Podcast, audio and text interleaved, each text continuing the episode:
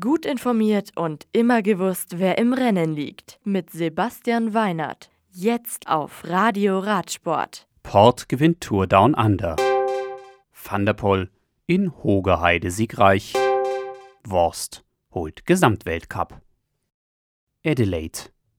Der Gesamtsieg der Santos Tour Down Under 2020 geht an Richie Port. Der Trexiger Fredo-Profi kann sich auf der letzten Etappe mit einem Angriff am Velunga Hill den zweiten Tagesplatz hinter Neoprofi Matthew Holmes von Lotto Sudal und vor Manuela Buaro von Astana sichern und holt sich damit das Leader-Trikot von Daryl Impey zurück. Richie Port siegt nach sechs Etappen in einer Zeit von 20 Stunden und 37 Minuten vor Diego Ulissi und Simon Geschke, der als Gesamtdritter auch der beste Deutsche mit nur 25 Sekunden Rückstand auf Port ist. Hogeheide. Alpecin Phoenix Profi Mathieu van der Poel gewinnt den letzten Lauf des Cross-Weltcups der Saison 1920 in Hogeheide.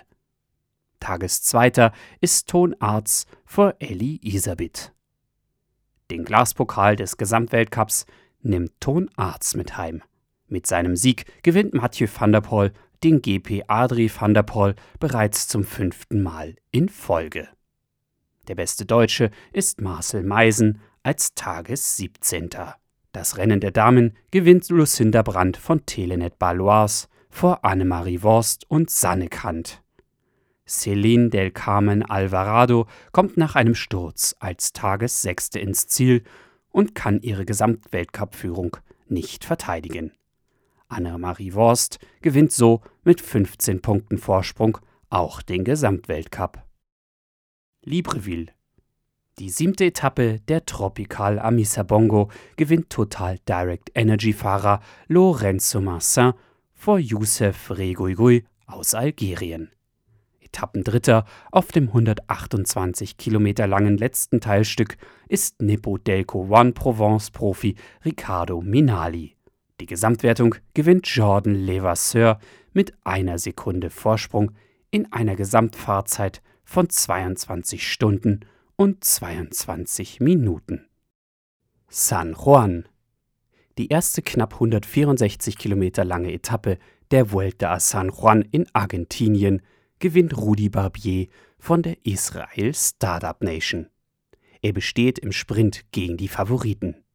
Mit einem Stundenmittel von 43,55 km/h sind Androni Giocattoli Sidamek-Fahrer Manuel Belletto und Thomas Conte knapp unterlegen.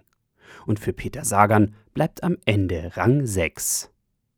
Die zweite Flachetappe am Montag ist 150 Kilometer lang mit Start und Ziel in Poquito. Insgesamt ist die Vuelta San Juan 990 Kilometer lang und geht noch bis zum kommenden Samstag. Fehler Nies. Einige Teams starten am nächsten Donnerstag bei der 29. Mallorca Challenge in ihre neue Europasaison. Die Serie aus vier Rennen startet im Südosten der Insel mit der knapp 170 Kilometer langen Trofeo Cessalines.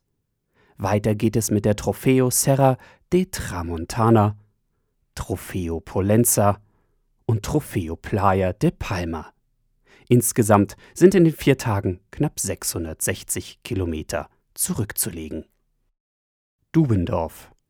Am kommenden Wochenende findet in Dubendorf in der Schweiz, nahe von Zürich, die Radcross-WM statt. Dabei starten die U23 Herren bereits am Samstag um 13 Uhr ihr Rennen, die Frauen in der U23 und Elite am Sonntag um 13 Uhr.